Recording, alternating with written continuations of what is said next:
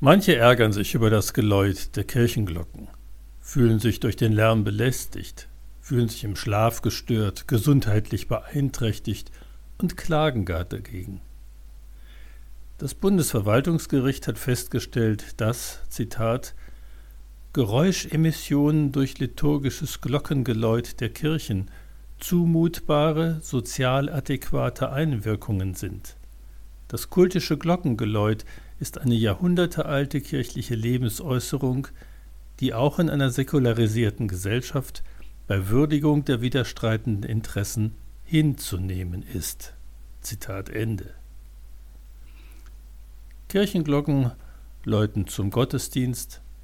Sie läuten an manchen Orten dreimal am Tag, um acht, um zwölf und um 18 Uhr. An wieder anderen Orten nur am Samstag um 18 Uhr, um den Sonntag einzuläuten.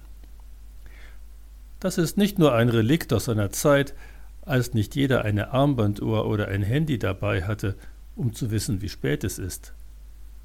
Diese Funktion hatte es natürlich früher auch, damit die Leute auf dem Feld wussten, wann Arbeitsbeginn, Mittagspause oder Feierabend ist. Aber eigentlich ist der Ruf der Glocke eine Einladung, den Alltag für einen Moment zu unterbrechen. Für eine Stunde Gottesdienst, für ein kurzes Gebet, für ein Vaterunser oder auch nur für einen Moment des Innehaltens, bevor es dann wieder weitergeht mit dem, was man zu tun hat.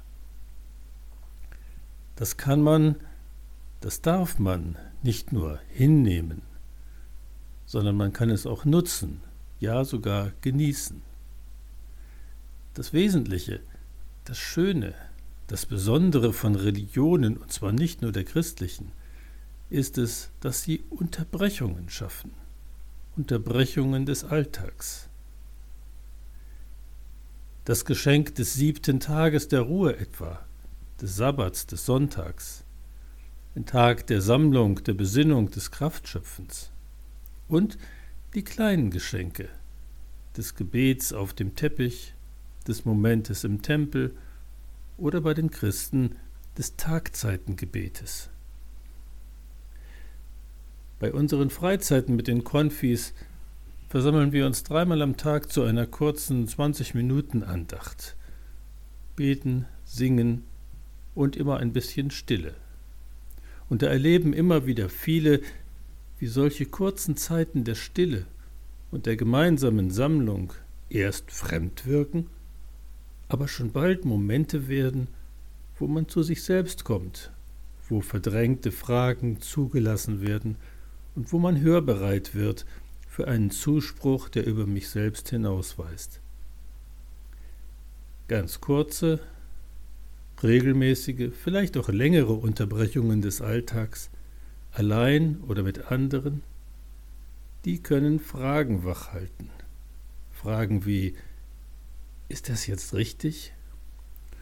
Vor wem kann ich das verantworten? An wen muss ich gerade besonders denken? Für wen müsste ich beten? Was hilft mir jetzt zu einer guten Entscheidung? Solche Momente des Innehaltens können der Anfang von Antworten sein oder das Bewusstsein schaffen, ich bin nicht allein.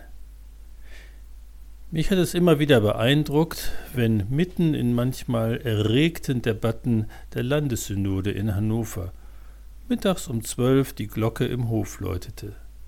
Dann wurde, ganz egal wer gerade dran war, die Debatte unterbrochen, einer ging nach vorn und hielt das Mittagsgebet. Und nachher war die Stimmung anders. Allen war bewusster, welche Meinungen uns auch immer trennen, vor Gott und für Gott gehören wir zusammen. Also, wenn Sie das nächste Mal eine Glocke hören, nehmen Sie das nicht nur hin, sondern genießen Sie es, nutzen Sie es für eine heilsame Unterbrechung des Alltags. Das wird Sie nicht unverändert lassen.